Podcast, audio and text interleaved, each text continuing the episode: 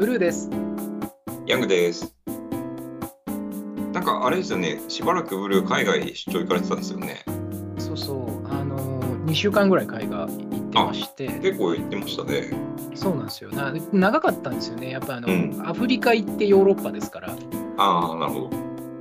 であの飛行機代も今すっごい上がってまして、あそうですか。これちょっと1回出たらなんかこううん何度も往復するっていう話ではないなっていうところがあったんで、もうんうじゃあまとめちゃうかっていうことで今回まとめていってきました。あなるほど、なるほど。じゃあちょっとその2週間の旅の中で印象に残ったエピソードみたいなのなんか何本かやってみますか？そうですね、あのーまあ、一番ちょっと印象に残ったのは、私、過去、海外出張、いろんなとこ行った中で、回数一番多いのパリなんですよね。ああ、そうなんですか。で、いや別にパリが目的地だったこともあるんですけど、あのうんアフリカ担当ってやっぱパリを乗り換えで使うことが多くて、ああ、そっかそっか、そういうことかう。んでそういう意味では、なんかワンストップってパリっていうのすごい多いと、多分私、人生で50回ぐらいパリ行ってると思います、いいずれにしてもね。なん、で、あの東京によく来てる外国人みたいな話で、んある程度こう客観的な変化が見えるっていうんですかね、パリにうんうん関して言うと。うんうんうん。で、まあ、そうは言っても、4年ぶり、5年ぶりぐらいだったんですよ、パリにう行くのも。んうんで、えっと、まあ、当然街はね、いつものパリなんで、あんまり変わってないと。うんなんですけど、やっぱりちょっと一番印象に残った、特に我々モビリティの会社なので、もうね、圧倒的に街が静かなんですよ。ああ、それは、あの、パワートレインのへ変遷がっていうことですか？そうですね、やっぱりあの、うんまず一番、旧車のパリ乗り入れ禁止令っていうのが出てまして、なるほど。なんで、古い車はもう街の真ん中に入れない。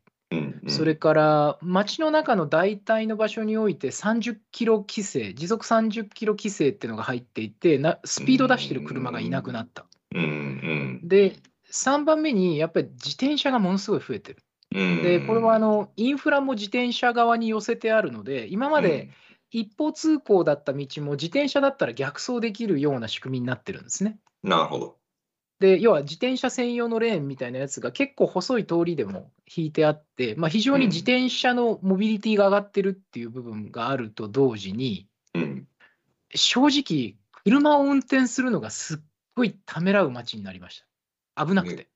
危なくて。そう、自転車とか、あいろいろな乗り物、まあ、キックスクーターもそうですけど、いろんな乗り物が混合交通になってるので、あー車に乗るのがちょっと怖い、怖いなっていうぐらいの街になってなるほど。で、その中でちょっと私が今回面白かったのは、最初に言ったその街が静かになってたと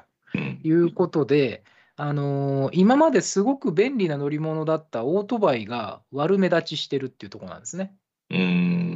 うん。とこれは音の観点です。なので、その今までは別に便利な道具なんですよ。あの地下鉄が終わった時間でも家まで帰れますし、うん。で街の真ん中高くて住めないですから、街の外、まあ、東京で言えばカンパチの外ぐらいですよね、イメージとしては。うん。なんで、カンパチの外に住んでる人が、例えば、えっと、レストランで働いてて、朝早く来なきゃいけない人とか、うん。夜遅く帰んなきゃいけない人って、地下鉄のない時間に来て、地下鉄のない時間に帰るっていう人もいますんで、うん。でそうするとやっぱりオートバイって便利な道具だったんですよ。で特にパリの市内に入ってきたときに、車は駐車場払い代を払わなきゃいけなかったんですけども、オートバイは払わなくてよかったので、うん。うん。で今年の9月からオートバイ、ば街の真ん中で駐車料金を払わなきゃいけなくなったんですね。うん。そういう意味では、あの時給2時間とか3時間分に等しいお金を駐車料金に払うと、オートバイで街に来る理由がなくなるみたいな感じになりました。うん。うん。でそれと同時に街が相対的に静かになっていくことによって、普通の排気音で走ってても結構目立つと、うるさいと。うん。うん。うんあの朝晩の新聞配達みたいなイメージですね。ああ、なるほど。うんわかりやすい。で、もう一つは、やっぱりその、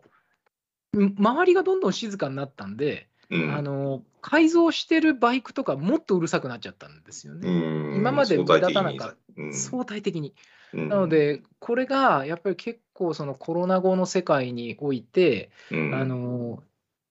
いわゆる CO2 だけじゃなくて音っていうものに比較的やっぱりこう要素があるなと。つまり、うん。あの住んでいる方々にとってもその観光客だったり仕事で訪れる人たちにとってもあの逆に目立つ要素に音がなってるっていうのがちょっと今回すごくなんかこう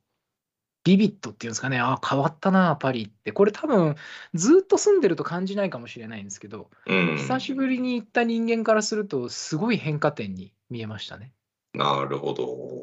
面白いですね。でも今のなんか、バイク自体はそんなに変わってないんだけれども、周りが変わったから相対的に目指すようになったみたいな話って、あれですよね、僕らがその、商品開発をする際の前提もやっぱり考え直さないといけないみたいな話につながりますね。うん、こうやっぱり絶対基準で測れないっていうんですかね、なうんなんとなくやっぱり周辺がどう変わっていくかによって、うん。自分たちがやろうとしてることのこう基準点が変わる感じはありますね。うん。うん。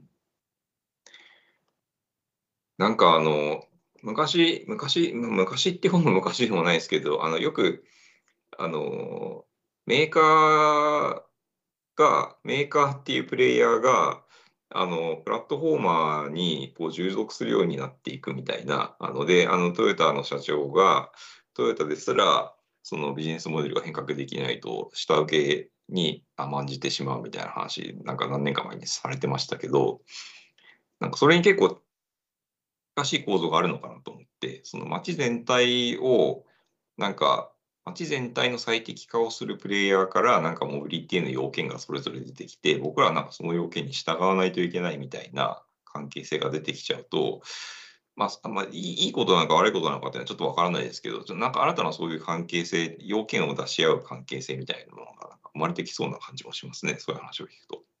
あのおっしゃる通りであの、昔は結構そのマーケティングデータ取るときも、国別のデータって取ってたじゃないですか。うんうんで、今回私感じたのは、この大都市っていうのは別の生き物だなと、まあ、あのうん東京都と東京が別の生き物だっていうのと一緒だと思うんですよ。うん。うん、で、今回やっぱりパリっていう街が持ってる強さ。うで、ん。そのパリが何かやることをフォローするのって、ベルリンだったり、アムステルダムだったり、ロンドンだったりって、まあ、これ、うんトッププレイヤー、シティとしてのトッププレイヤーを目指す街だと思うんですけども、うんやっぱりそれって国のトレンドとはまたちょっと違うトレンドだなと思っていうんて、少なくともそのパリの後どこがフォローするんだっていうと、多分マルセイユでもリヨンでもないと。うんパリを一番最初にフォローするのは、近隣諸国の大都市なんだろうなっていう気がうんすごくしたんですよね、今回ね。なるほど。だから、なんとなくそのマーケティングデータを国別に取る国の性格、もちろん人の性格は国民性と合致している部分あると思うんですけど、うんうん。逆にやっぱり都市生活者、大都市生活者っていうのかな、うん。に共通する要素とか因子ってあるような気がして、で。そね、ここがやっぱりちょっと一つ切り口として、なんかうん。新しく設定しなきゃいけないのかなというのを感じましたね。いやー、まさにまさに、そういうことですよね。なんか、それで思い出したのが、あの、何年か前かの CES に出てたスタートアップ思い出したんですけど、それはなんかあの、えーっとですね、なんかセキュリティ文脈で街を監視するテック、ま、街監視テックっていうんですかね、わかんないけど、そういう分野の、えっと、スタートアップで、で、何で監視するかっていうと、音で監視しますっていうスタートアップだったんですよ。で、なるほど。あの、うん、よくあのセキュリティカメラを街にこう張り巡らさせて、例えばロンドンではその犯罪がすごい減りましたみたいな話とかありありますけど、その視覚による、えっと、監視って、その何が映ってるかをある程度こう解析しないといけないっていうので、あの、あるじゃないですか。で、うん。別途なんかそのスタートアップの持ってる技術は、その街から発生している音をうまく分析するなんか技術を持っていて、で、ある程度のこの範囲で音を、えっと、集約して分析すると、なんか車のその交通量は大体どのくらいとか、なんかこう、なんていうんですかね、例えば叫び声とか異変みたいなものが起こったかどうかのアラートがそこから拾えるみたいな話をしているスタートアップが面白かったんですよ。で、なるほど。うん、で例えば、なんかその大都市の、さっきおっしゃってた、なんかある種のフォーマットだと思うんですけど、大都市のこれから大都市をこうデザインしていく、その大都市のフォーマットとして、そういう音と視覚と両方から大都市のセキュリティを担保するのであるみたいなフォーマットができた瞬間に、なんかモビリティメーカーに課せられるその条件みたいなのがなんか出出てきて、結構世界が変わるかもしれないなみたいなこととかもちょっと思ったりしました。